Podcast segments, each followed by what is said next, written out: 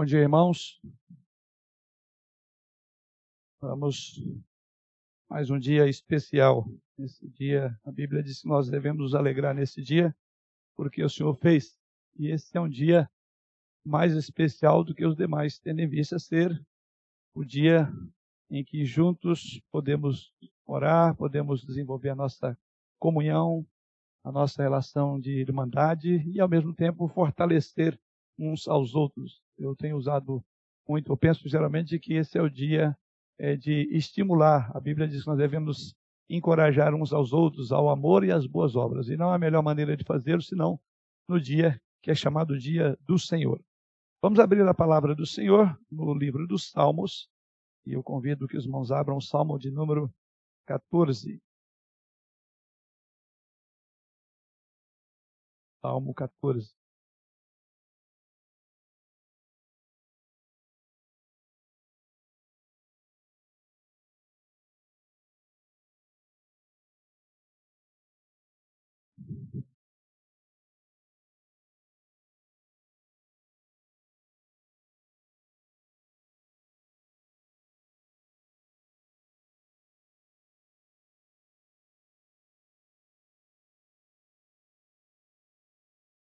Diz assim a palavra do Senhor, Salmo 14.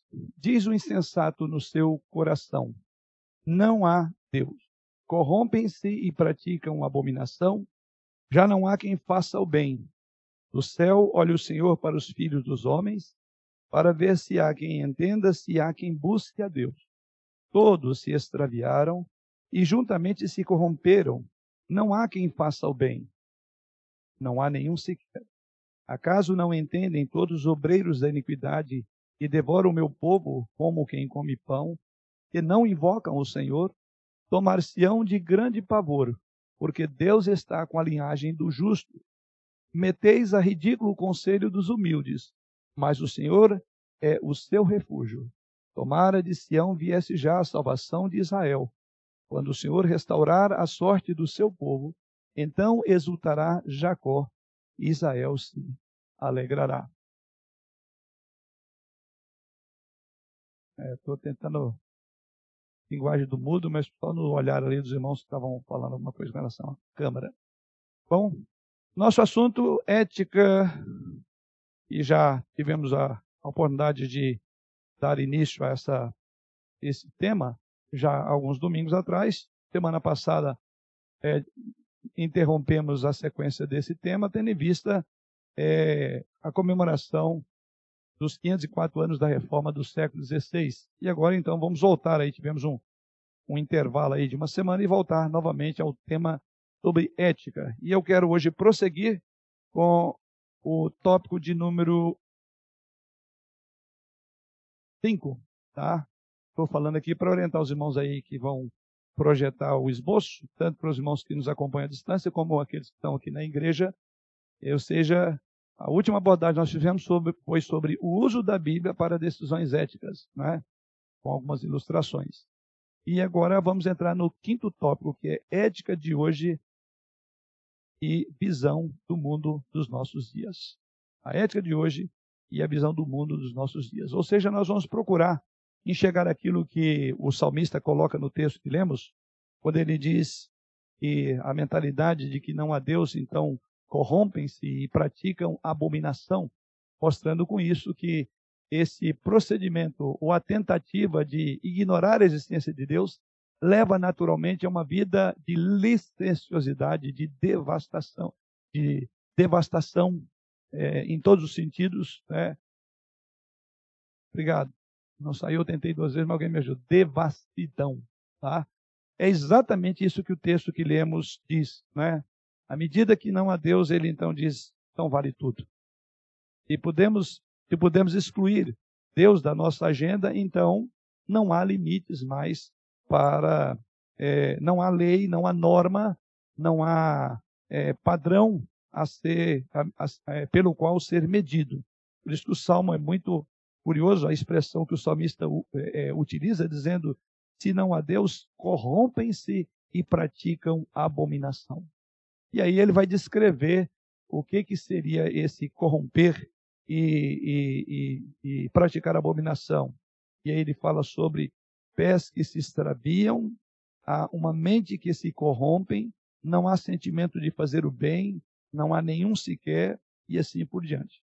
E os próximos tópicos agora eu vou abordar de forma prática, à luz das Escrituras, o que, que é uma sociedade devassa, uma sociedade que perdeu toda a comunhão com Deus. Uma sociedade que está vivendo exatamente com os princípios éticos do texto que nós lemos, ou seja, não a Deus, então vale tudo. Naturalmente, eu não pretendo exaurir é, o que eu vou pontuar agora como o estado de uma sociedade em rebelião contra Deus. Uma, uma, uma sociedade completamente longe do Senhor.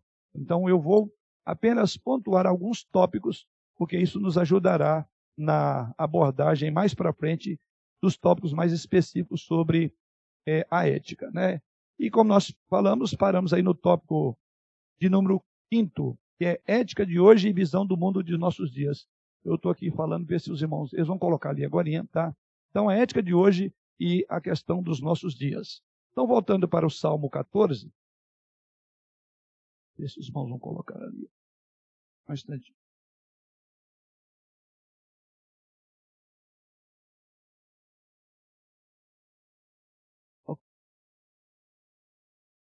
É a divisão propriamente dita.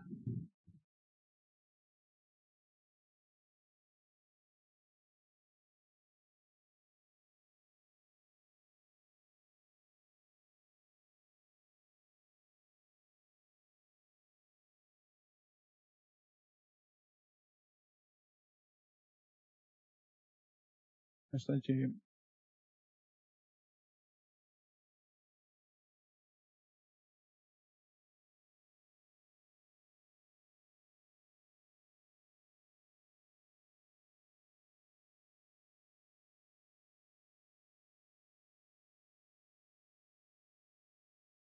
Ok. A ética de hoje e a visão do mundo dos nossos dias. A primeira coisa conforme o próprio salmista. É a visão de um mundo sem Deus. Observe que é a afirmação que o salmista faz no verso é, que temos aí no capítulo 14. Não há Deus. Então, quando você olha para o tempo atual, você chegará a essa conclusão sem muita dificuldade. Né? Ah, não, mas é poucas, são poucas pessoas que eu vejo falando que não acreditam em Deus. Vivemos uma sociedade predominantemente religiosa né, que crê em alguma coisa. Então, talvez você, é possível você vai encontrar alguém que é, conscientemente defende a ideia do que chamado aqui de insensato, né? É uma insensatez, mas existe aqueles que defendem que Deus não existe, que Deus não é real, que Deus não é verdadeiro. Nesse sentido, eu diria que é mais fácil você chegar perto dessa pessoa e confrontá-la diretamente com a expressão de que ela não crê em Deus, porque ela está proferindo isso. Só que o que eu quero abordar aqui é as circunstâncias que nós vivemos, ou o mundo da nossa época, o tipo de ética que as pessoas têm pautado por ela, é uma ética de ausência de Deus. O salmista diz exatamente isso, né? O salmista nos mostra que não existindo a noção de um ser superior, de um ser que tem autoridade e domínio sobre as nossas vidas, que deve determinar o que devemos fazer, então qualquer tipo de transgressão cometida ou corrupção da humanidade é justificável, já que não tenho para quem prestar contas, já que eu não tenho uma necessidade de tratar disso. Por isso que ele diz: já não há quem faça o quê? O bem é outra questão natural. Embora é muito comum ouvirmos pessoas hoje falando de que as pessoas têm que ser boas, caridosas, e aliás, em especial, os meios de comunicação são muito enfáticos em dizer que o ser humano é bom. O ser humano é bom. Mas nunca tem é, cobrado tanto uma postura de bondade do ser humano, porque ele deixa de atender o próximo, deixa de respeitar a viúva e o órfão. Quer dizer, ao mesmo tempo que apregou uma ideia de bondade da, da humanidade, que todo mundo tem bom, desperte a bondade que está dentro de você, mas na prática, o que se efetiva é um mundo cruel. Desculpe usar a expressão, é um mundo cão. É um mundo onde as pessoas não se interessam por ninguém. Nunca se tem, nunca se falou e continua a se falar tanto sobre direitos, direitos e direitos. Ora, se nós somos tão bons, por que, que as pessoas estão lutando pelos seus direitos? Não deveria ser uma coisa natural respeitar o outro? Não é natural. Porque o próprio salmista diz: não há quem faça o bem. E aqui é uma visão do próprio Deus. É Deus que está dizendo que não há quem faça o bem. Então, ou você vai crer naquilo que Deus diz, ou crer na, na teoria é, apregoada pela humanidade, pelos meios de comunicação, que as pessoas são boas. Né? E, aliás, é com base nessa visão que o homem é bom, é que você também vai resolver os seus problemas, porque você é uma pessoa boa. Você merece. Geralmente essas expressões, né? Deus vai te dar porque você merece. Ou traduzir num evangeliquez, né?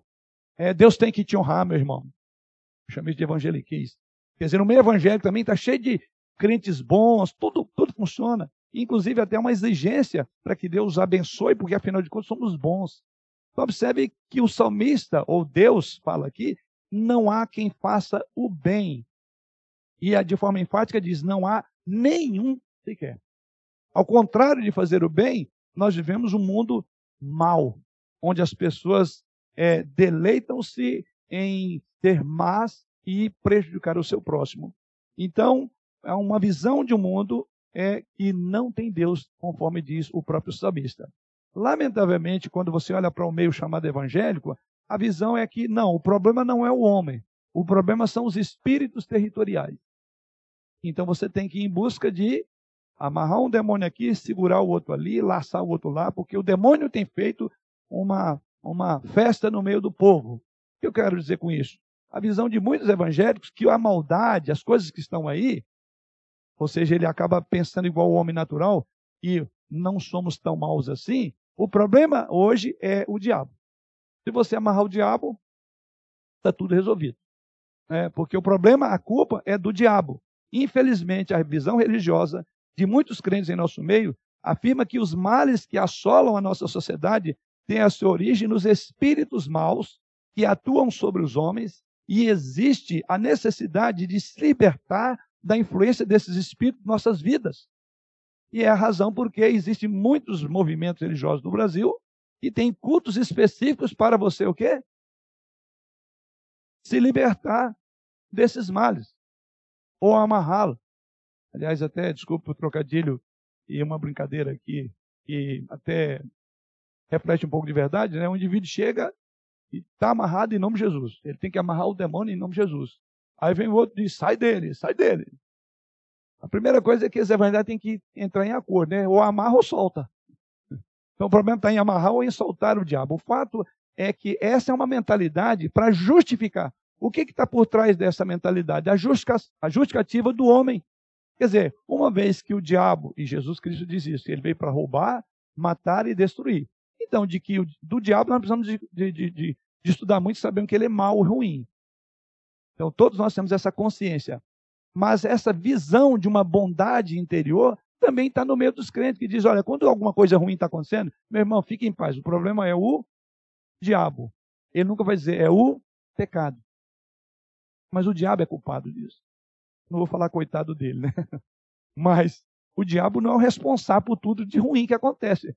Aliás, até mesmo porque a Bíblia diz que nós somos tentados pelo diabo e pela nossa natureza pecaminosa que chama de carne e pelo mundo. Então existem três ações é, esses três estão sempre interligados em quedas e fracassos de pessoas. Mas a, a, principal dessas lutas, que a palavra de Deus diz, é a nossa luta é contra a nossa própria carne. Irmã Sandra? Assim, e como tem, né? Cabe tudo nas costas dele. Não há dúvida que ele é, é, é, é terrível. Mas o que eu quero colocar com isso? Porque no meio cristão existe uma mentalidade. Quando eu falo cristão aqui é sentido genérico. Evangélico? Não, o problema não é um ser humano.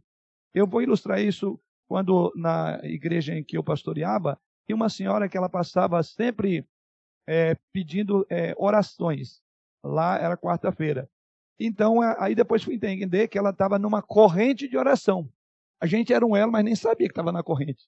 Porque na mentalidade dela, ela foi orientada na, no, na, no, no ambiente onde ela foi lá, de que ela tinha que fazer uma corrente para resolver aqueles problemas. E dos problemas que ela tinha, não me lembro todo, tinha um filho que estava com problema, estava ligado à questão, estava preso, e a filha ou filho dela tinha divorciado. Então, na corrente de oração que ela fez, ela colocava: e sempre deixava o pedido ali. E a irmã que morava do lado da igreja era zeladora, então ela geralmente não chegava na hora da reunião de oração, ela passava e eu pedia para essa irmã, falei, minha irmã, por favor, pede essa pessoa que pede essa oração, quem está orando aqui, mas nem sabe, orar pelo meu filho para que ele seja, é, é, a ideia lá, liberto da, da, da, prisão. E pelo casamento, para que fulano volte com Beltrano. É, Eram sempre os pedidos básicos. Aí eu falei, não, a gente tem que entender o que. Quem está orando aqui, mas nem sabe. Precisa de entender melhor. É melhor que ela venha participar. E essa irmã, na semana seguinte, ela falou, não, não dá tempo, porque. Aí ela explicou, porque eu deixo esses pedidos em várias igrejas que eu estou numa corrente de oração. Aí eu disse para essa irmã, falei, então é o seguinte, fala para ela que daqui para frente nós não vamos orar mais por esses pedidos. E eu não conhecer ele e saber. Resumindo, valeu a, a, a, a ideia, porque ela foi. A irmã falou: sabe aquela senhorinha ali? Ela que faz os pedidos. E como o senhor disse que não ia orar mais, ela disse que ia vir. Mas ela não veio para a hora da oração ainda. Ela veio para entregar o papelzinho. E como eu já estava lá, a gente conversou. Resumindo, dos vários pedidos dela, esses dois. Um foi um crime cometido pelo filho dela. E ela achava que era uma questão do diabo. Para tirar da vida dele, porque aquilo foi uma coisa é, uma tragédia e tal. E a questão do, do casamento foi traição. Eu não me lembro se era filha ou filho que tinha é, adulterado. E que ela entendia que o diabo estava na vida dele. Então veja, nos dois casos, é, a, o filho ou a filha não tinha nenhum problema sobre a traição, porque o diabo fez trair. E o filho cometeu aquela barbárie, aquele crime, porque o diabo estava lá. Então eu só estou ilustrando aqui de forma prática e eu fui reorientar ela. Por esses pedidos, eu falei assim, eu estava pedindo errado. Porque o filho da senhora, a senhora me desculpe. Ele tem que cumprir o que a lei diz. Ele cometeu o crime. Nós oramos sim, até para que Deus transforme ele lá nesse período. É um momento de reflexão. Mas tirar de lá, eu não estarei sendo justo com as leis. A Bíblia diz que nós devemos obedecer às autoridades. Se ele está lá, eu não usei a expressão, é porque ele merece. Eu não usei a expressão, viu? Fui educado com ela. Mas o que eu coloquei é essa mentalidade, que o problema que hoje temos no meio de alguns evangélicos é do diabo. A pergunta é: quando é que nós somos responsáveis? O texto sagrado, o salmista deixa bem claro: do céu olha o Senhor para os filhos dos homens para ver se há quem entenda, se há quem busque. E a conclusão de Deus é: não há. Não há quem entenda e não há ninguém que busque a Deus. Todos extra se extraviaram e corromperam. Sim, é.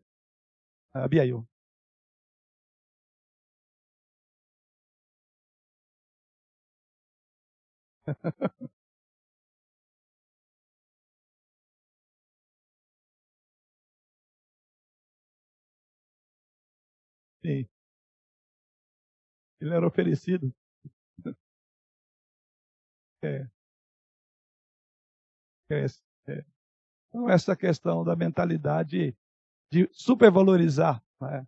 A questão é: sabemos que o diabo está aí. É, vive ativo no planeta Terra, como diz um livro de Hal Lindsey, um livro lá no passado. Mas a questão é, o texto sagrado não fala sobre o diabo. Tem outros textos que a Bíblia vai falar sobre ele. Resumindo esse tópico, então, a palavra de Deus diz que o coração do homem é corrompido e degenerado. E quando diz não há quem faça o bem, eu e você estamos dentro dessa categoria de que não fazemos o bem. Então, o fato de vir para a igreja, cumprir seus deveres, não quer dizer que você é uma pessoa boa. Aliás, cada vez que eu venho à igreja, eu venho para ouvir uma mensagem. Eu sou muito ruim e apesar da minha maldade, Deus é bom. Então a igreja mostra exatamente o contrário. Bom, pelo menos a nossa igreja aqui. Muitas igrejas aí, talvez a pessoa vai para massagear o ego. E quando eventualmente percebe uma falha nela, não, não foi minha, foi do diabo. É o meu encosto, né? Então precisamos pensar bem. A ideia é reconhecer e o estado a que o pecado sujeitou a toda a raça humana é um estado de devassidão, né? um descomprometimento com Deus e, consequentemente, a ética que fluirá de um contexto de pessoas ruins será a pior possível. Isso, então, me remete ao uh, quinto tópico, ou sexto tópico, a ética dos dias dos juízes. Vamos estudar alguns textos que vai nos ajudar a entender o que o salmista diz que não há quem faça o bem, não há nenhum que se quer. Então nós vamos pegar um texto no Antigo Testamento, depois vamos trabalhar com um texto no Novo Testamento sobre o estado a que nós sejamos. Então, o nosso tópico agora é a ética dos dias dos juízes e a ética dos dias atuais. Deixa eu só. Os papéis caírem aqui. Bagunçou um pouco. A ética dos dias dos juízes. Tá? É quando vocês projetam, já joga tudo junto, senão vai confundir tópico eu estou. Se pudesse colocar só o primeiro tópico, que é Juiz 17, versículo 3, não tem como? Tá, então vocês vão acompanhando que eu vou abordar agora esses textos, tá? Como não dá para ir projetando um por um, nós vamos então deixar ali a nossa essa divisão com as suas com os textos e depois vamos é, para outros tópicos. Então vamos lá, Juízes, capítulo 17, versículo 6. Aliás, pode manter sua Bíblia em Juízes, que, como vocês viram aí, eu vou abordar alguns tópicos com base no livro Juízes. Né? Uh, Juízes, capítulo 17, versículo 6. Quem lê para nós?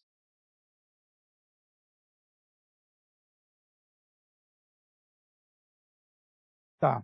Esta expressão, eu diria que ela caracteriza exatamente esse período, que era chamado de período dos juízes.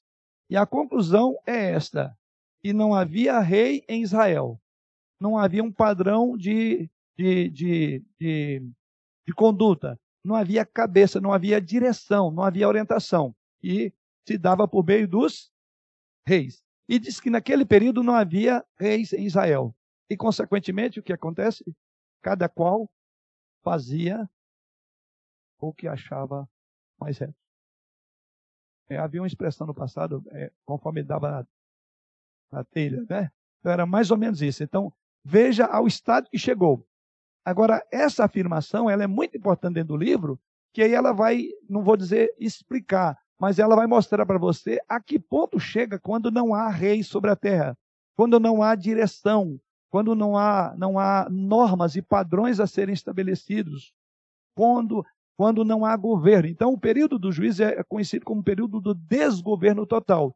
E em razão disso, por não haver alguém a quem prestar conta, o texto diz então que cada um fazia o que achava mais reto. E aí agora nós vamos ver o que que, em algumas situações, o que, que era reto para essa sociedade. Então não havia autoridade que estabelecesse normas ou que determinasse o cumprimento das normas da lei. Por isso que o texto diz que cada qual fazia o que achava mais reto aos seus olhos. Então, quando nós olhamos o livro de Juízes e olhamos para a sociedade hoje, este é o pensamento básico também. Só que hoje existem juízes. Naqueles dias diz que não havia juízes. Ou seja, o estado de, de, distanciamento que nós estamos de Deus é tão grande que a gente pode dizer, mesmo havendo juízes sobre a terra, mesmo havendo padrões e, e normas, as pessoas Cada um faz o que dá na sua cabeça, segundo o que acha melhor. Sim. Exatamente. Uma sociedade marcada por anarquismo, né? O, o anarquismo, que inclusive é uma linha falando lá da política, a visão mais à esquerda é uma, é uma visão anarquista. Por isso que há uma contraponto a leis, a, a militares, a tudo que, tudo digamos que coíbe a sua liberdade, é visto como algo que tem que ser tirado da sociedade. Então, como que a gente pode pensar nisso e falar cada um tem que respeitar o direito do outro? Se não houver uma lei, se não houver é, é, o braço da justiça, quem vai respeitar o direito de quem? Vai ser como na época do juízes. Cada um achava, fazia o que achava melhor. São coisas horríveis que aconteciam, nós vamos ver nesses próximos textos. O que, que as pessoas achavam que era normal? Vamos ver daqui a pouco. Então, vivemos hoje num período onde as pessoas não querem se submeter a qualquer tipo de, de autoridade, inclusive achando-se no direito de determinar suas normas de acordo com seus desejos. É a afirmação feminista lá, o seu corpo, como é que é? O meu seu corpo, meu corpo, minhas regras. Cada um faz o que acha melhor, né? Ou seja, de acordo com seus desejos, sem que haja limites impostos. Ora, mas se nós vivemos num contexto de uma sociedade, então eu penso comigo mesmo, mas à medida que eu me relaciono com uma outra pessoa, se eu tenho outro, que é a relação de, de, de, de, de, de sociabilidade, então tem regras do outro também. E tem que haver um meio termo entre o que eu penso e o que a outra pessoa pensa. E esse meio termo pode significar, e significará, que alguma daquelas coisas que eu acho normal, a lei vem dizer, não é normal assim, porque você fere o direito do outro. É por isso que hoje nós estamos vendo, ver aí, vindo com o braço da legalização, da justiça, dos juízes, e que impõem é, normas e critérios. Você fala, peraí, se tem direito de lá, e o direito meu? Eu tenho direito, inclusive, de pensar como eu penso, expressar e defendê-lo. Só que hoje, a partir da própria lei, hoje você está sendo cesseado ao, aos poucos. A lei da mordaça está coibindo você de pensar. Então, nós não temos livre liberdade de expressão. Pô, eu nem vou entrar nisso, que você vai ser um pouco mais lá na frente. Eu falei muito quando eu estava abordando a questão política, né?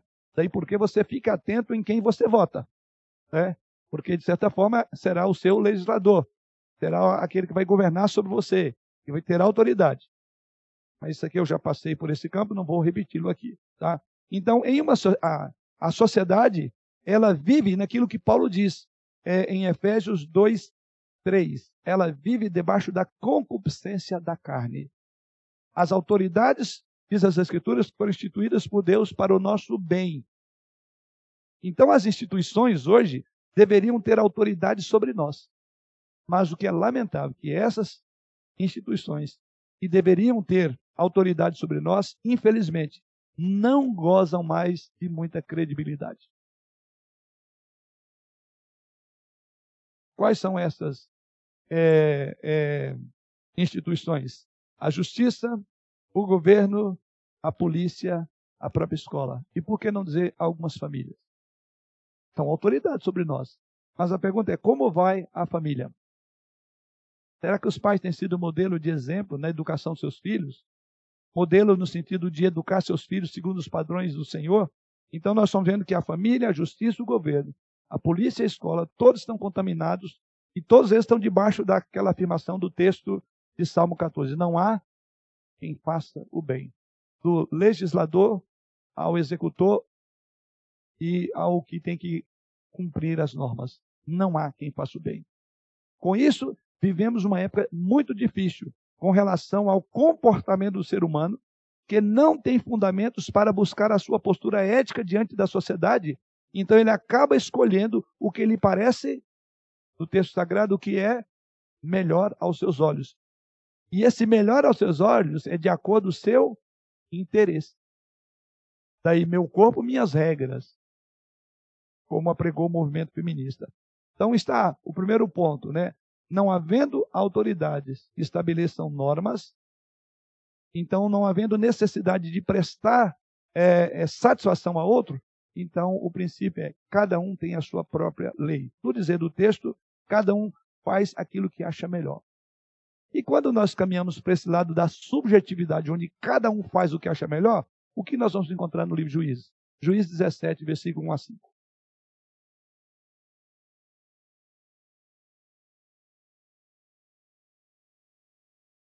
Havia um homem da região montanhosa de Efraim, cujo nome era Mica, o qual disse à sua mãe: Os mil e cem ciclos de prata que te foram tirados, por cuja causa deitavas é, maldições e de que também me falaste, me falaste, eis que esse dinheiro está comigo, eu o tomei. Então lhe disse a mãe: Bendito do Senhor seja meu filho. Assim restituiu os mil e cem ciclos de prata à sua mãe, que disse: De minha mão dedico este dinheiro ao Senhor para o meu filho, para fazer uma imagem de escultura e uma de fundição, de sorte que agora eu é, tu devolvo. Porém, ele resistiu o dinheiro, ele restituiu o dinheiro à sua mãe, que tomou 200 ciclos de prata e os deu aos oribes, o qual fez deles uma imagem de escultura e uma de fundição, e a imagem esteve em casa de Mica. E assim, este homem Mica veio a ter uma casa de deuses, fez uma estola sacerdotal e ídolos do lar, e consagrou a um de seus filhos para que ele fosse por sacerdote. Quando não existe padrões éticos, quando não existe valores pré-estabelecidos, a começar da religião. O que nós vemos nesse texto é que cada um definia a sua própria religião. cria suas próprias doutrinas e organizava a sua liderança, conferindo-lhe títulos. Veja essa narrativa como a cumplicidade da própria mãe. Agora veja o que ela diz. Assim restituiu os mil cem ciclos de, de prata à sua mãe, que disse: De minha mão dedico esse dinheiro ao Senhor para meu filho. Eu dedico ao Senhor, mas vai ficar para o meu filho. E o filho, por sua vez, o que, é que ele fez aí? Diz o texto. Eu vou fazer imagens. Ele fez uma igreja para ele. É, e depois é curioso que diz o seguinte: fez uma imagem de, de, escultura de fundição, lá no verso número 4, e a imagem esteve em casa de mim. E assim este homem Mica veio a ter uma casa de deuses. Fez uma escola sacerdotal e ídolo do lar e consagrou, olha agora, a um dos seus filhos. Vê, nepotismo. Observe bem a, a sequência de um mundo sem Deus. A própria religião, ela passa a ser uma expressão de quão devastador e quão grave é o pecado. Aqui tem religião dentro de casa. Aí você fala, nossa, isso acontecia naquele tempo? É difícil a gente fazer uma comparação do estado da religião hoje. Quantas igrejas surgiram e têm donos? São impérios. E passa por filho, cria a igreja aqui, sai dali. Quantos é, deuses, quantas igrejas, e quando nós estamos falando aqui agora, quero crer que está pipocando, inúmeras igrejas estão sendo criadas com as mais variadas ideias esdrúxulas de como servir a Deus. Cultos os mais variados. Então, o que observa é, não havendo um princípio ético estabelecido por Deus, até mesmo a religião se corrompe, ela passa a ser um meio de negociação. Eu lembro bem da expressão, né?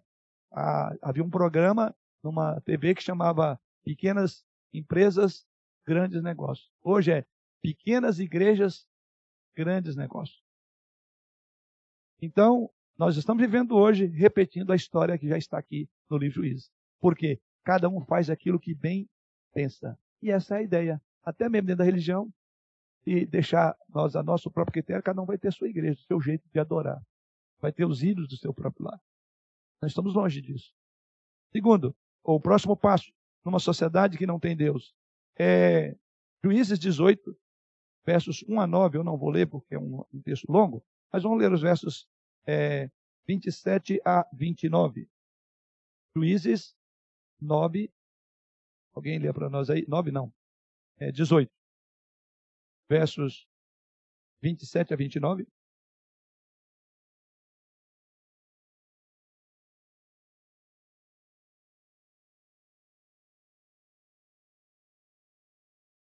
Levaram eles o que Mica havia feito e o sacerdote que tivera. e chegaram a Laís, um povo em paz e confiado, e os feriram a fio de espada e queimaram as. Ninguém houve que os livrasse, porquanto estavam longe do som e não tinham trato com ninguém. A cidade estava no vale junto a bet Edificaram a cidade, habitaram nela. Eles chamaram Dan, segundo o nome de Dan, seu pai, que nascera Israel. Porém, outrora o nome da cidade era Laís. Uhum. O que aconteceu com a cidade que antes era chamada de Laís? Simplesmente não havia respeito à propriedade alheia. Diz que devastaram a cidade, depois se apoderaram dela. Então, quando não há lei, outro ponto, a propriedade também não é respeitada. Temos um paralelo do que hoje está acontecendo no nosso país. Em épocas anteriores era até pior, mas isso continua. Ou seja, vemos no texto que os danitas aqui queriam uma terra mais segura do que aquela em que eles habitavam, próxima aos filisteus, sem consultar a Deus, diz o texto aí, que é o, o que o, o Diácono João leu, sem consultar a Deus, mataram todo o povo de onde? Daquela cidade. E feriram todos daquela terra. O povo de Israel não precisava de mais terra, mas o que Deus queria deles era fidelidade. Uma vez que eles fossem fiéis, Deus os guardaria e Deus os sustentaria. O que, que eles fizeram? Agindo com infidelidade, não creram em Deus, então apossaram de Laís. Hoje existem vários movimentos populares no nosso país que partem do mesmo princípio. ou seja, de que a necessidade é a principal e primordial lei dos homens. E assim, nessa mentalidade, a ideia é: se precisamos de alguma coisa, devemos tomá-la para suprir nossas necessidades. Grande parte dos crimes contra pessoas são fundamentadas nesse ponto de vista. É a lei do quem tem a boca maior e engole o outro. Então, mesmo havendo lei, os irmãos sabem que é difícil você controlar o ímpeto do ser humano de querer apropriar do que não é dele. E hoje existem movimentos no Brasil, inclusive, chamados é, tem sem teto e sem terra. Eu acho que são, são duas coisas. É, os sem tetos e os sem terra. A lei que vigora é essa. Basta ver quem são os, os líderes e o que, que eles pensam. E chega numa lavoura, detona tudo. Né? Chega numa indústria, acaba com tudo. Mas nós temos leis. Eu só, só estou fazendo um paralelo entre o período de juízo. O período de juízo, a, a justificativa é que não havia lei, cada um fazia, não havia juiz, cada um fazia o que bem dava. Mas a nossa ética conseguiu superar a dos, dos do período de juízes para pior. No sentido que hoje, embora tem, mas é difícil de controlar a maldade. A polícia tem que estar aprendendo, é, as pessoas donas de, de propriedade têm que se armar. Não deveria ser natural as pessoas respeitar a propriedade alheia? Eu estou falando, tudo isso é ética. Eu só estou falando, pros, mostrando os irmãos, aonde está a nossa ética hoje. Pior do que a época dos juízes. Porque hoje nós temos toda uma sociedade estruturada, leis e tudo, mas a questão é, quem respeita a lei?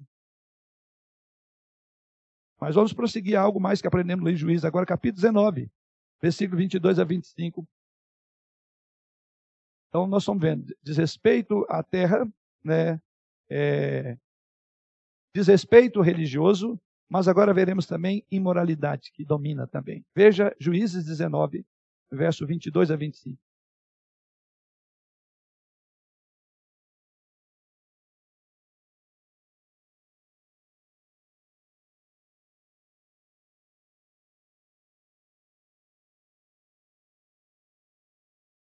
Enquanto eles se alegravam, esses homens daquela cidade, os de Belial, cercavam a casa, batendo na porta, e falaram ao velho, senhor da casa, dizendo: Traze para fora o homem que entrou em tua casa, para que abusemos dele.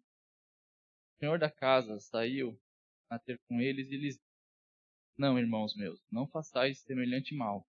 Já que o homem está em minha casa, não façais mal, tal loucura.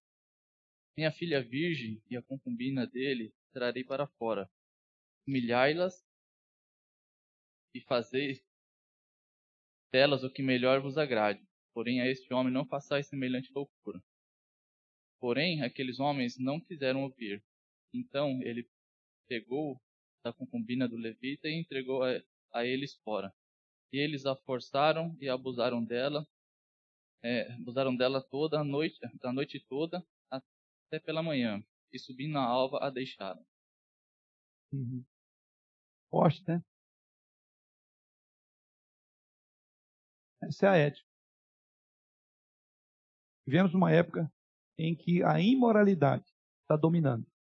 Onde o homem se acha no direito de realizar todos os seus desejos sexuais sem qualquer tipo de é, condenação. O que acontece nesse contexto aqui é que a violência sexual começou a crescer tanto já que estava tinha como foco o desejo de uma cidade. Chegando ao ponto deste homem dizer: Não abusem desse homem que está na minha casa. Abuse da minha filha. Os homens de Israel tiveram a audácia de bater na porta de uma família para obrigá-la a participar de uma orgia sexual. Está aqui povo de Israel.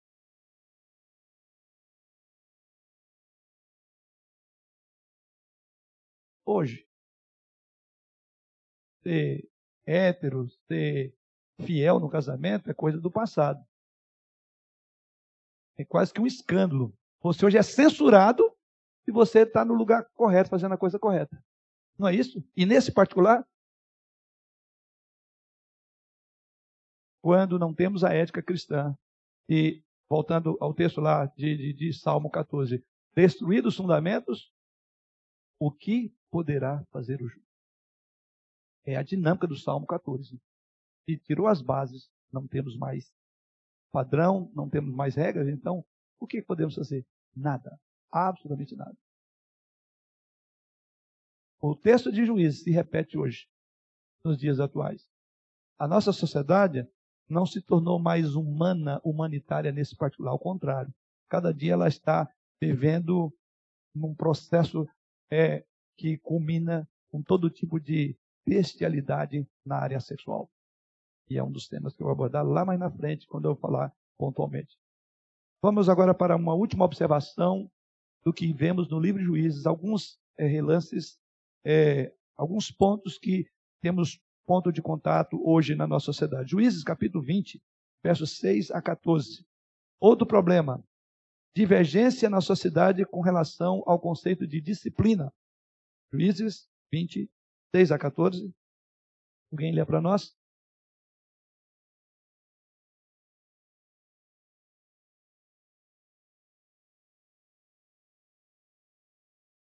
Então peguei a minha concubina e a fiz em pedaços. Os enviei por toda a terra de herança de Israel, porquanto fizeram vergonha e loucura em Israel. Eis que todos sois filhos de Israel. Ia, dai a vossa palavra e conselho nesse caso. Então todo o povo pensou com um só homem, dizendo: Nenhum de nós voltará para a sua tenda, nenhum de nós se retirará para casa Porém, isto é o que faremos a Gibeá. Subiremos contra ela por sorte. Tomaremos dez homens de cem, todas as tribos do céu, e cem de mil, e mil de dez mil, para providenciarem mantimento para o a fim de que este, vindo a Gibeá de Benjamim, façam ela conforme toda a loucura que tem em Israel. Assim se juntaram a todos os homens de Israel, unidos como um só homem as tribos de Israel enviaram homens por toda a tribo de Benjamim para dizer: Que maldade é essa? Dai-nos agora os homens, filhos de Belial, que estão em Gibeá, para que os matemos e tiremos de Israel o mal. Porém, Benjamim não quis ouvir a voz de seus irmãos, filhos de Israel. Antes, os filhos de Benjamim se juntaram, vindo da cidade de Gibeá, para saírem pelejar contra os filhos de Israel. E contaram-se naquele dia Benjamim da cidade, eram seis homens que cuidavam da espada, fora os moradores de Teá. Estavam setecentos homens escolhidos. Uhum. Entre todo esse povo havia setecentos homens escolhidos, canhotos, quais atiravam uma pedra no cabelo, não erravam. Contaram-se dos homens de Israel, fora os quatrocentos homens que estavam todos eles homens de guerra. Levantaram-se os israelitas, subiram a Betel, conquistaram Quem dentre nós irá primeiro pelejar Respondeu o Senhor, Judá irá levantaram-se pela manhã e acamparam contra o Tear. Acho que aí já está bom, João. É, é um texto bastante longo, né? Ah, mas. Ah? Vamos lá. Vamos lá, então, até o 20. Saíram os homens de Israel a e perguntaram. Isso. Não havendo lei, o que, que acontece? Isso aqui é o resultado daquele outro ato do, da filha na morte por abuso de uma cidade com uma, uma menina, uma jovem da casa, o resultado foi impactante. Ela foi esquartejada pelo próprio pai para ser um sinal de protesto e mandou pedaços para cada tribo de Israel, onde suscitou a vingança. E aí, uma carnificina aconteceu com todas as tribos de Israel. Tudo isso tem a ver com aquele texto que foi lido logo no início. Naquele, nos dias dos juízes não havia o quê? Naqueles dias não havia rei em Israel. Cada um fazia o que achava mais certo. Se não existe um padrão de valor, se não existe um padrão ético, cada um vai fazer o que acha bem melhor. E quando cada um de nós for entregue a nós mesmos para fazermos aquilo que achamos o melhor, você acha que o resultado vai ser melhor do que isso aqui? Cada um define a sua religião, a propriedade alheia não respeitada, uma época de moralidade sexual dominante e o princípio de justiça está todo distorcido. Sim.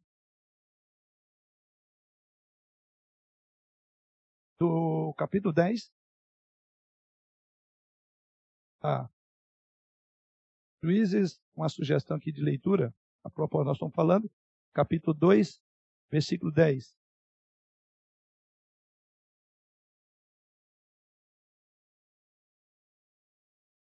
Foi também congregada a seus pais toda aquela geração. E outra geração após ele se levantou, que não conhecia o Senhor, nem tampouco as obras que fizera a Israel. Pode comentar.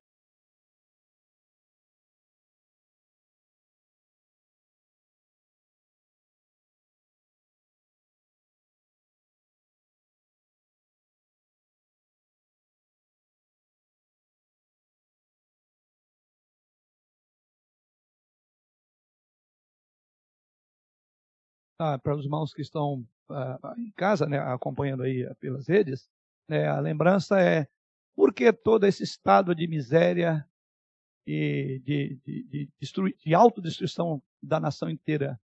Porque geração, lembra que a, a, a, a, lei era oral, era passado de pai para filho. Isso está lá no Salmo 78. O que ouvimos e aprendemos, o que contaram nossos pais, não encobriremos a geração vindoura, contaremos os louvores do Senhor e tudo que ele fez. Houve uma interrupção. O último governante que trazia a mentalidade de Deus ao povo, o tempo todo a ética de Deus ao povo, que foi substituto do grande Moisés, foi quem?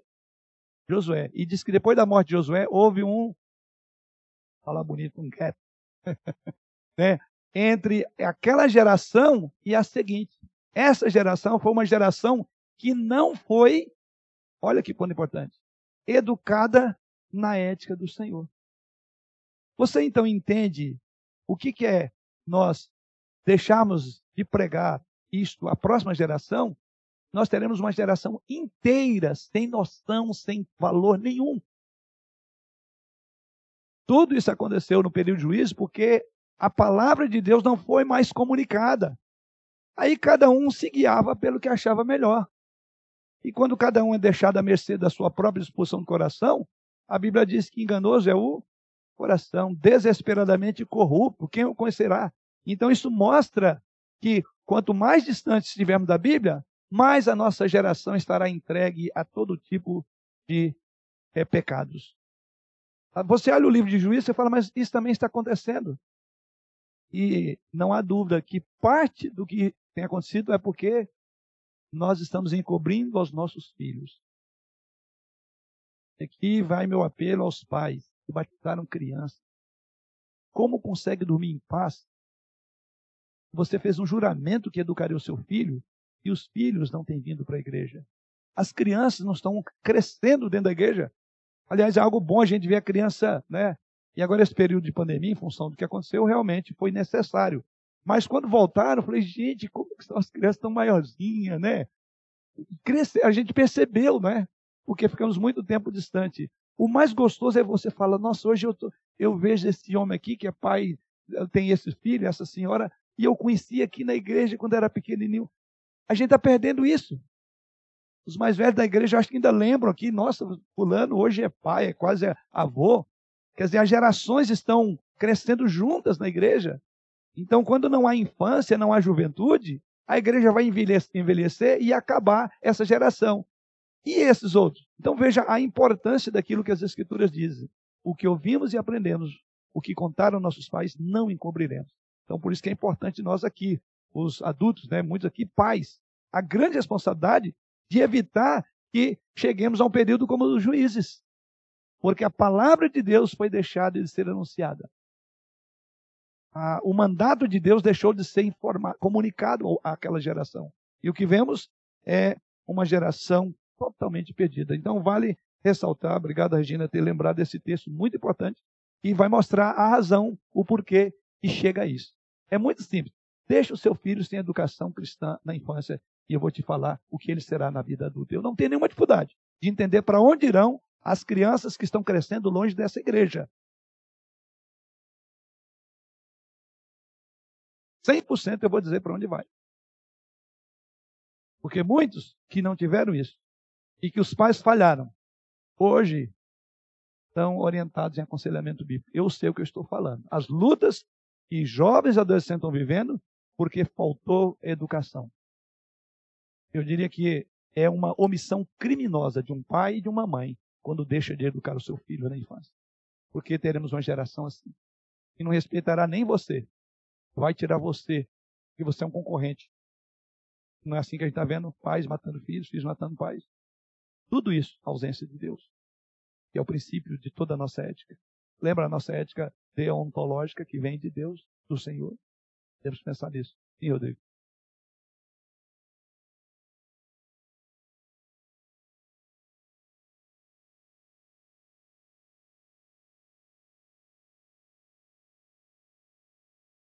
Pode. Lê, lê dali. O texto é Oséias 4, 6. O meu povo está sendo destruído porque lhe falta o conhecimento. Porque tu, sacerdote, rejeitaste o conhecimento, também eu te rejeitarei, para que não seja sacerdote diante de mim. Visto que te esqueceste da lei do teu Deus, também é, eu me esquecerei dos teus filhos. Isto aí quer dizer, aqueles que têm a responsabilidade de educar o povo nos preceitos do Senhor, que é o sacerdote, deixou de fazer. E diz que o povo estava perecendo por falta de conhecimento.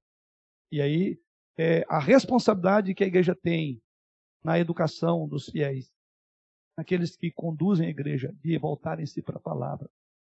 Tudo de que nós mais precisamos é Bíblia. Mas vamos ser honestos, o que menos queremos ouvir é a Bíblia. Porque a Bíblia vai estabelecer padrões, valores, princípios, onde vai, por assim dizer, limitar a, a cada um de nós. Ela vai nos colocar no devido lugar. Então não dá para crescer, não dá para uma igreja crescer, uma sociedade crescer sem regras. As leis, as regras são importantes. Basta ver esses exemplos. Né? Tanto na ordem civil, não havendo lei, quanto na ordem espiritual, não havendo é, um sacerdote comprometido com a verdade, o povo perecerá por falta de conhecimento.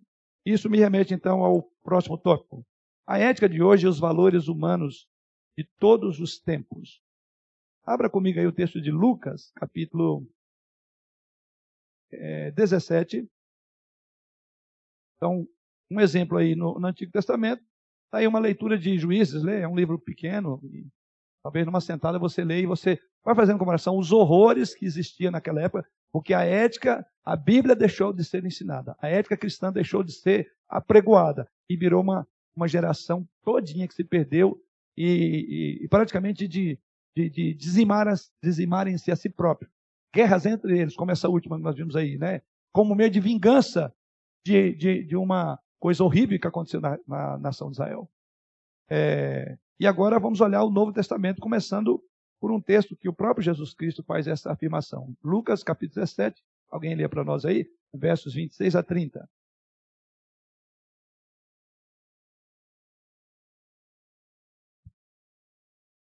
Assim foi como nos dias de Noé. Será também nos dias do filho do homem. Comiam, bebiam, casavam e davam-se em casamento, até o dia em que Noé entrou na arca e veio o dilúvio, e destruiu a todos. O mesmo aconteceu nos dias de Ló. Comiam, bebiam, compravam, vendiam, plantavam edificavam. Mas no dia em que Ló saiu de Sodoma, choveu do céu fogo e enxofre, e destruiu a todos. Assim será no dia em que o Filho do Homem se manifestar. Isto. Agora, olhando na perspectiva, como que será a ética dominante às vésperas, por assim dizer, da vinda de Cristo? Jesus usa duas referências que a gente não precisa de explicação, mas só de aplicação. Quais são as duas imagens que ele usa? Período do dilúvio. O que, que veio do dilúvio? O primeiro grande e universal juízo sobre a terra. Por quê? porque a maldade do homem havia se multiplicado. Está lá. É, Gênesis, a razão do dilúvio está lá, clara. Gênesis, aqui, capítulo 6, verso 5. Viu o Senhor que a maldade do homem se havia multiplicado na terra e todo é, é, na terra e que era continuamente mal todo o desígnio do coração. Verso 6. Então se arrependeu o Senhor de ter feito o homem na terra e isso lhe pesou no coração. Disse o Senhor: Farei desaparecer da face da terra o homem que criei, o homem e o animal, os répteis e as aves dos céus, porque me arrependo de os haver feito. Não vou entrar no mérito da palavra arrependimento, tá? Mas chegar ao ponto de Deus falar assim: Eu me arrependo de ter criado isso. E o que, que Deus fez? Ele diz: Eu vou fazer desaparecer da face da terra o homem, o animal e tudo. E aí vem as águas de juízo do dilúvio. Então, Jesus Cristo, nesse texto que lemos aqui de Lucas, né, 17, aponta para alguns valores comuns que iriam acompanhar a humanidade até a sua volta.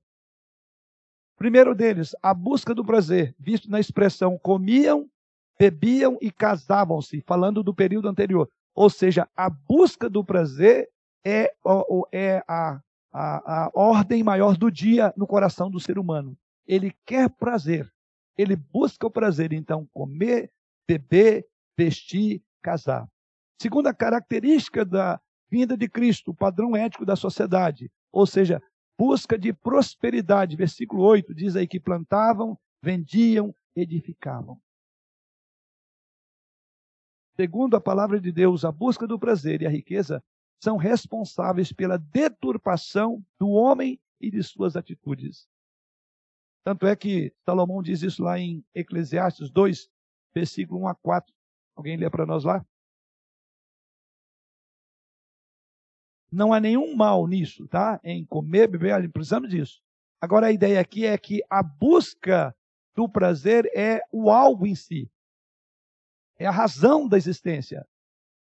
Veja o que diz o texto de Provérbios, ou desculpa, Eclesiastes 2, 1 a 4.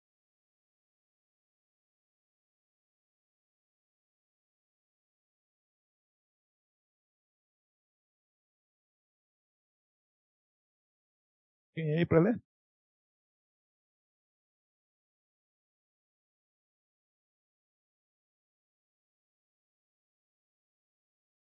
Dize comigo, vamos, eu te provarei com alegria.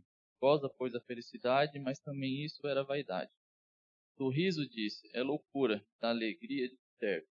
Resolvi, no meu coração, dar-me ao vinho, pegando-me contudo pela sabedoria e entregar-me à loucura até ver melhor seria que fizesse os filhos do homem debaixo do céu durante os poucos dias da sua vida.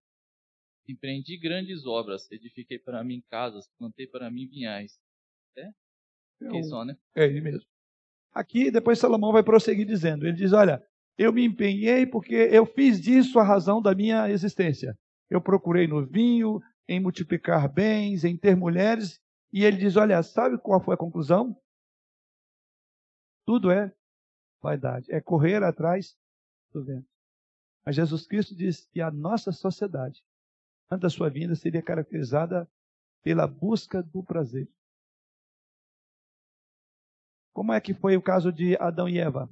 O que, que eles estavam buscando na árvore do conhecimento do bem e do mal? O que, que eles buscavam? A proposta está lá. Imagina, o dia que você comer, disse de repente, você será igual a Deus. Nosso problema é que a gente não quer estar tá na linha de baixo. A gente quer subir um degrau a mais. E prazer, alegria, contentamento não existe sem Deus. O fim último de todas as coisas é a glória dele. E a glória de Deus é o que dá contentamento, como diz mais uma vez, lembrar Agostinho. Tu nos fizeste, tu nos fizeste para ti. E a nossa alma só terá repouso quando voltar para ti novamente. Mas já tem seis mil anos que essa notícia vem sendo dada de que tentar buscar prazer fora de Deus, como fizeram nossos pais, não dá bem. A gente parece que não aprendeu até hoje. Ainda fazemos disso a razão da nossa existência. porque eu tenho que ter, eu tenho que comprar, eu tenho que vender. E mais uma vez lembro, dois anos Deus nos deu para nós entendermos que isso não é o fim de todas as coisas. Dois anos em que não pudemos buscar prazer, ficamos, por assim dizer, confinados, travou os recursos, travaram-se os recursos, a saúde. Aí todo mundo ficou pianinho, né? Vamos orar. Vamos pedir a Deus. Todo mundo é piedoso. Vamos crer em Deus, irmãos. Estamos voltando. Quem é que está voltando para cá? Voltando para o mesmo frenesi, a busca. Agora, fiquei dois anos parado. Eu tenho que tomar, é, fazer acontecer. E Deus? O que, que acontece? Veja que nós somos na mesma linha e Jesus Cristo disse que seria assim. Irmã Sandra?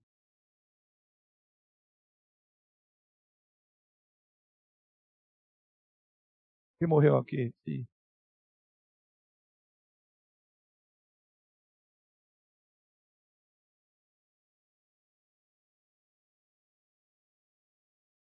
Exatamente.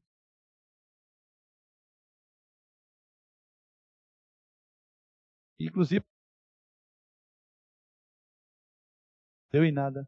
É aquilo que Salomão diz aqui, correr atrás do vento. A irmã Sandra citou aqui o texto que Jesus Cristo, naquela parábola, daquele homem sensato que fez, construiu, ampliou celeiros.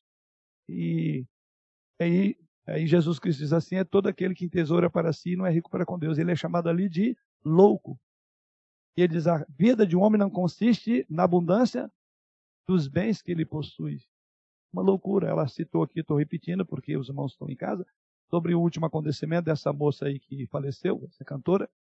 Inclusive estava indo, eu acho que pela sua primeira turnê, se não me engano, porque está em função da pandemia. Eu acho que é isso, né? E aí, o primeiro voo fatídico. Mal sabia que ali seria o fim. E o que, que a Bíblia diz? sobre isto. Eu tenho usado essa expressão no meio militar lá. As duas últimas semanas que passaram da companhia onde eu estou atuando ali, que é a quarta companhia, dois militares morreram. A minha devocional lá com eles tem sido começando assim, é, Eclesiastes 7, 1. Eu acho que é isso, Eclesiastes capítulo 7, versículo 1. É, é, melhor é ir à casa onde há luto do que à casa onde há banquete, porque naquela se vê o fim de todos os homens e que os vivos tomem em consideração. Eu disse que as duas mortes naquele batalhão, naquela companhia, não era para quem foi, é para aqueles homens. E eles ficaram bem balançados. Falei, que os vivos tomem consideração. Falei, apesar de tá, não estou remoendo a dor dessa companhia. É, fiquei muito impactado, principalmente, foi um suicídio, o último. O militar chegou e na casa dele, com a esposa, enquanto ela foi para a cozinha, ele pegou uma das armas e deu um tiro na cabeça. Um militar, inclusive, que pela primeira vez comentei ele, um homem muito, é, muito triste, depois que eu fui ver que ele estava vivendo um momento muito, de uma luta grande, e a gente não sabia que seria aquele último momento. A ideia bíblica é, é loucura. E o texto diz que os vivos tomam em consideração. Por que não pensar que a morte dessa menina aí é para nós? Porque ela estava correndo atrás de ganhar o tempo perdido de dois anos. Mais do que justo. Nem, não vamos culpá-la pela morte. Mas a Bíblia diz que os vivos têm que tomar em consideração a morte. E cada morte que nós tomamos conhecimento, que chega ao nosso conhecimento, você tem que tomar consideração. E você? Será que nós não estamos agindo, como a irmã acabou de lembrar o texto, como loucos? Correndo atrás do ter, do poder disso, e vai morrer. Você está pronto? Por isso que a Bíblia é muito clara: prepara-te para te encontrares com o teu Deus. O dia de hoje pode ser o nosso último dia. E se esse for o seu último dia, você começaria como você começou? Pense nisso. Você faria o que você já fez até aqui? Você aproveitou as oportunidades? Que a Bíblia diz que devemos aproveitar as oportunidades, que os dias são maus. Então, Veja que Jesus Cristo diz que o mundo vai estar numa dinâmica de cada um buscando satisfação, buscando prazer, buscando ser próspero. Hoje vivemos num tempo onde os valores básicos e a determinação de um homem são o prazer e a riqueza pessoal. Isso leva muitas pessoas a buscarem na religião até mesmo um meio para chegar a esse fim. Que usam da religião para, inclusive, ter prazer, dinheiro e riqueza. Quantos cristãos vivem somente buscando esses valores pedindo bênçãos a Deus para que Deus dê conquista a eles. Porque querem ser próximos, querem resolver os seus problemas. Mas Deus é procurado só para isso? Ou quando há uma enfermidade, aí vai ter um culto doméstico, vai orar. Irmãos, precisamos de aprender que os dias são maus. E por mais que vejamos esse estado caótico aí no mundo afora, os nossos corações não estão tão seguros assim. Será que você está focando na coisa certa? Você está desprendendo o melhor que você tem que chama presente, que o dia de hoje é um presente. Cada dia, esse é um presente que Deus te deu. Você tem cuidado bem desse presente? O que significa a sua vida? Conquistas, bens, prazer, educação. Em que é que resume a vida de um homem? E a própria palavra de Deus diz, né? Que as vossas riquezas prosperam, não ponhais nela o coração. Cuidado com a instabilidade da riqueza. Mas, infelizmente, Jesus Cristo, nossos, antes da sua vida, os homens estariam preocupados em comprar, vender, partir e plantar. A gente sabe disso, a gente arrepia de ouvir falar, é isso, mas eu estou vivendo isso. E parece que é uma força que me atrai que eu não consigo largar disso. Porque isso para mim é o que tem sentido da minha vida. Não, não é. Vamos para um outro texto ainda que fala uma imagem. Aqui, Jesus Cristo olhando a ética dos dias anteriores à sua vinda. Vimos no livro de Juízes aquela ética que dominava. E agora vamos olhar Paulo, é a terceira, é, é, terceira bloco de ensino sobre a ética dos dias atuais. Paulo escrevendo a Timóteo, em 2 Timóteo capítulo 3, versículos de 1 a 5, e eu peço alguém que lê para nós esse texto, veja o que Paulo chama a atenção. 2 Timóteo 3, de 1 a 5.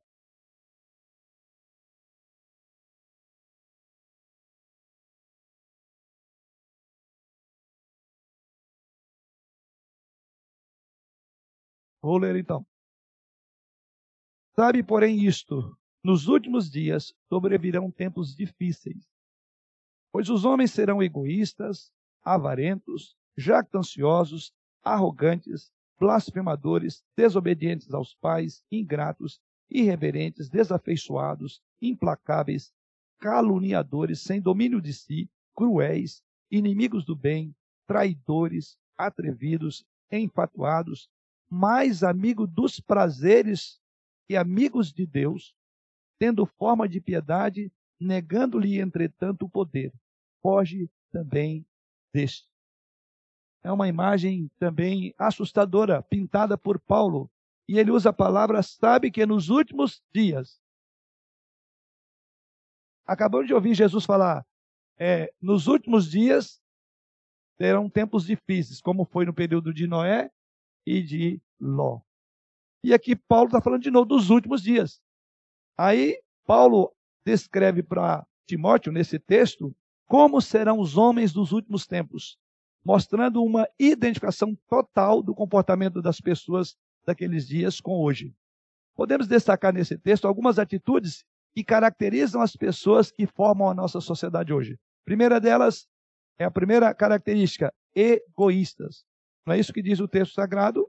Verso de número 2 pois os homens serão egoístas, ou seja, pessoas que só pensam em si mesmas, em sua própria vontade, em seu próprio desejo. Pessoas caracterizadas por individualismo. Paulo diz isso, que a nossa sociedade, os últimos dias, serão caracterizados por pessoas individualistas, que é uma característica marcante da nossa sociedade. Estamos vivendo debaixo da tirania do eu. Meu corpo, minhas regras, faço o que quero. Mas nessa, nessa busca do interesse próprio, nós vamos esbarrar com muitos outros interesses. Como é que a gente faz? Se alguém está impedindo de que alcance o meu potencial, eu simplesmente risco ele da minha agenda, porque eu tenho que ser feliz. E aqui eu caminharia para as nossas relações familiares. O casamento vai bem enquanto eu estou sendo beneficiado. Mas na hora que o meu cônjuge não faz tudo o que eu quero, não atende todas as minhas demandas, então eu vou procurar ser feliz de outra forma. Eu vou arrumar alguém que vá, me faça feliz, não é isso? Egoístas. Depois ele prossegue dizendo, que mais? Pessoas avarentas, tá? Ou seja, pessoas que de fato têm a, a, o desejo, a, é, não são, não compartilham. É meu, é meu, é aquele sanguessuga, né? Quanto mais dá, mais quer. Paulo fala também de pessoas no texto aí, blasfemadores, ou seja, pessoas que lançam ofensas umas contra as outras, fazem afirmações que não podem provar como se fosse uma verdade, sem qualquer preocupação com as consequências dessa blasfêmia, de falar mal. É, depois ele fala que seriam também desobedientes aos pais. As crianças não querem viver debaixo dos limites impostos pelos pais, querem ser donas dos seus próprios narizes. Basta ver se está de rebelião está nas nossas crianças. Já pequenininho é uma luta, é uma briga de poder. São dois impérios. O império que está no coração do filho e o do pai. É uma luta para ver quem fala mais. Depois Paulo diz que seriam pessoas irreverentes, ou seja, pessoas que não respeitam, pessoas que não acatam nenhuma autoridade, aliás, tratam o semelhante como alguém é, sem qualquer mérito, sem qualquer respeito, porque não respeitam a si mesmas. Pois Paulo diz, sem domínio de si, ou seja, pessoas fora de controle. Não existem mais limites para o comportamento humano. Tudo é questão de vontade momentânea. Se eu quero, qual o problema em me dar a este prazer? Não estão preocupadas com as consequências de sua atitude. Não estão preocupadas com aquilo que foi dito lá por Salomão. Tudo é vaidade, é correr atrás do vento. Depois Paulo diz: inimigos do bem. Ou seja, existe aqui uma inclinação total para as coisas que destroem.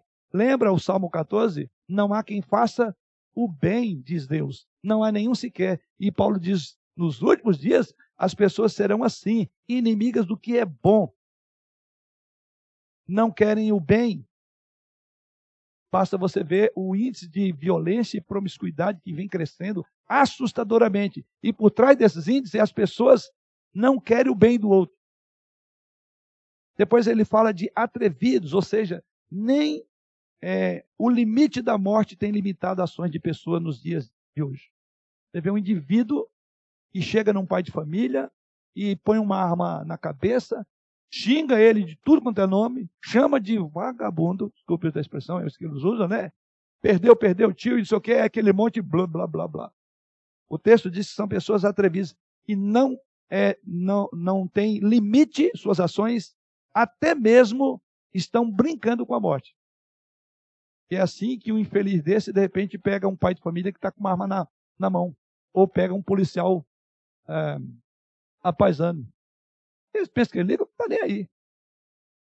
E essa ideia é porque quando ele sai para a criminalidade, ele está pronto para morrer. Bom saber disso. O bandido vai pronto para morrer. Então, se ele está pronto para morrer, qualquer coisa é lucro. Por isso que a ideia de você reagir, você tem que ter o mesmo. Vou falar sobre pena de morte. Você tem que ter o mesmo, é, a mesma disposição. Você tem uma arma, você tem que ter a disposição de utilizar bem a arma. Desculpa a expressão. Você tem que mirar na cabeça. Por isso que esse é um tema que vai ficar fechado, vai ser quando eu falar sobre pena de morte.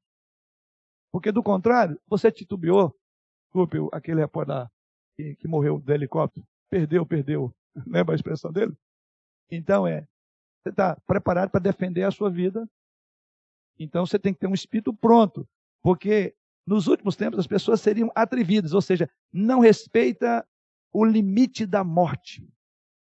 A sua ação é para destruir, matar ou morrer. E por fim ele diz amigo dos prazeres. Amigo dos prazeres. Essa, esse é o quadro dramático pintado dos últimos tempos. Bom, como é que a gente pode considerar, para finalizar nosso tópico? Então, nós temos vários obstáculos à nossa ética. E é isso que eu quero colocar como a minha última parte aqui. Quais os obstáculos, então, quando você olha para esse princípio, esse mundo, e não é diferente do mundo bíblico, tanto no Antigo quanto no Novo Testamento? Não é diferente porque Paulo e Jesus apontam para um fim em que as coisas estariam assim. Quais são então os obstáculos que encontramos dentro dessa ética que é predominante na, na, na humanidade? Vamos então ver esses obstáculos. E aí eu estou no oitavo tópico aí para os irmãos que estão é, obstáculos para a ética cristã.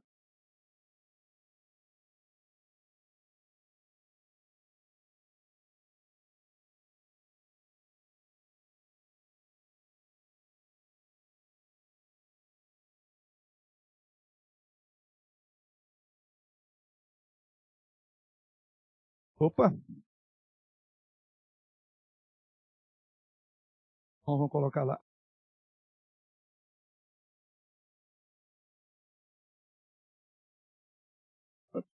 Ah, é o último aí. Obstáculos para a ética cristã.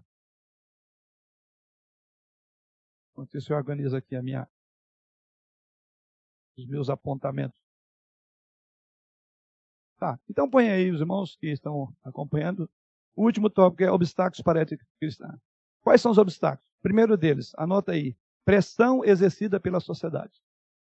Então, para viver sob a ética do reino, dos filhos do reino, viver sobre a ética do Salmo 15, quem, Senhor, habitará no teu tabernáculo? É, quem há de permanecer no teu santo monte? O que é limpo de mãos, puro de coração, que não entrega a sua a, alma à vaidade e assim por diante. Mas eu quero ainda pontuar esse aspecto. Então, é pressão exercida pela sociedade. Então, a nossa ética, a ética cristã, ela passa necessariamente por esse grande obstáculo. É que a nossa sociedade já tem aquilo que convencionou de senso comum. Ela já pensa, e o que a sociedade pensa não são os pensamentos de Deus. Porque o próprio Deus diz: não há quem faça o bem. Não há ninguém que faça o que Deus é, determina como certo. Então, a pressão exercida pela sociedade significa que todo tipo de postura é aceito no meio social hoje em que vivemos. A, a chamada, todas as opções são válidas é a nossa sociedade, desde que não interfira nas ações dos outros. É, é estranho isso, né? Todas as opções são válidas, né? Desde que não interfira na ação do outro.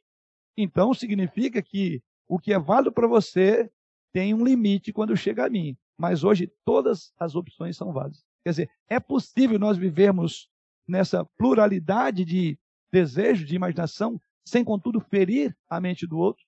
Infelizmente, a nossa sociedade ela tem esse paradoxo, né? É, neste aspecto, a ética cristã ela está fundamentada em princípios que atingem posturas erradas assumidas pela sociedade. E por esse aspecto, a maior parte da posição cristã será contestada e desprezada pela nossa sociedade. Saiba disso. Seremos contestados e desprezados na nossa ética. Por quê? A nossa ética, diferentemente da ética da sociedade, ela não é pluralista. Ela não é que vale tudo. A ética cristã não diz que todas as opções são válidas. Então, nós teremos um sério problema. Nesse caso, então, o cristão fica diante da opção de ou ceder seus princípios ou ser rejeitado no meio social em que ele vive. Grave bem, você não tem meio termo. Ou você cederá aos princípios da ética do mundo, ou você será rejeitado. Lembra que Jesus Cristo usou a expressão que não tem como servir dois senhores? Ou há de servir um e aborrecer a outro? Quem não é comigo é contra mim, quem comigo não, não, não ajunta espalha. Então, a nossa ética exige posição. Não fique aí na, no, no, no, meio termo. O meio termo, Jesus já disse para onde você está. Porque não é frio nem quente, você vai ser vomitado. Então, ou seja, com esse primeiro ponto, essa, essa, esse problema ético, significa que você e eu temos que tomar posição. Já tomamos, essa é a verdade. Quando você assume a postura de cristão, você já tem uma, uma, uma posição. Isso então significa que você será desprezado ou rejeitado predominantemente. Você está pronto para isso? Para ser rejeitado, menosprezado? Porque é impossível ao homem sem Deus aceitar os princípios de Deus. Como deve ser impossível ao homem de Deus aceitar os princípios do mundo. Quem comigo não ajunta, espalha e nós temos que tomar posição. A pior coisa de um crente é não tomar posição. Que é que ele, ele imagina que ele está é, no meio termo, mas diante de Deus você já tomou posição. A sua posição é de ficar do lado errado.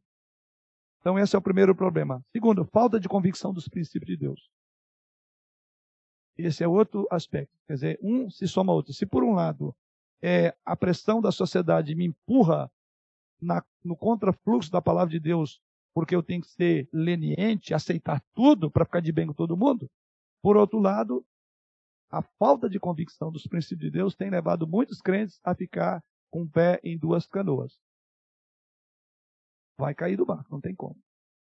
Mas eu vou parar aqui porque eu tenho ainda mais dois outros tópicos, tá? Isso aí vocês acharam? Ah, não. É, então anotem aí para a gente não se perder. Falta de convicção dos princípios de Deus. Eu estou no último tópico, que é quais obstáculos para a nossa ética. Abordei o primeiro, que é a pressão exercida pela sociedade. O segundo, e aqui eu paro, falta de convicção dos princípios de Deus. Então, como podemos confrontar a sociedade? À medida que tivermos convicção dos princípios. Inclusive, os nossos estudos vão vir muito para ajudar os irmãos a terem posição sobre certos temas. Espera um pouquinho.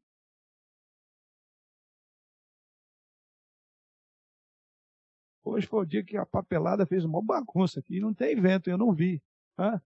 Ah, tá vindo um vento aqui, né? Um vento aqui que eu não percebi. É, então, e a minha, a, o nosso, os nossos estudos vão ser exatamente para dar convicção. Essa é a questão, dar convicção aos irmãos. Por que, que eu uso essa expressão dar convicção? Você está pronto para todo o tema?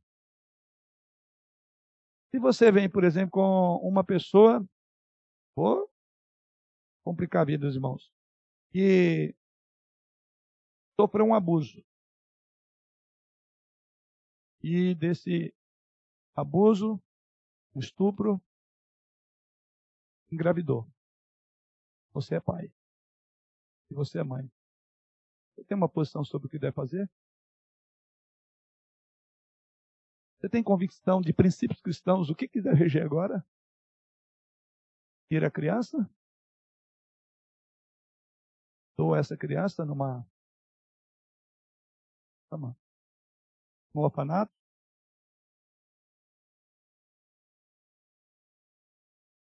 Convicção dos princípios de Deus. Parece estar longe de você, né? Os nossos dias são semelhantes aos de juízo. E nós vamos estar prontos para responder. É por isso que vamos entrar então já em alguns temas. Porque a gente precisa ter uma posição, uma convicção.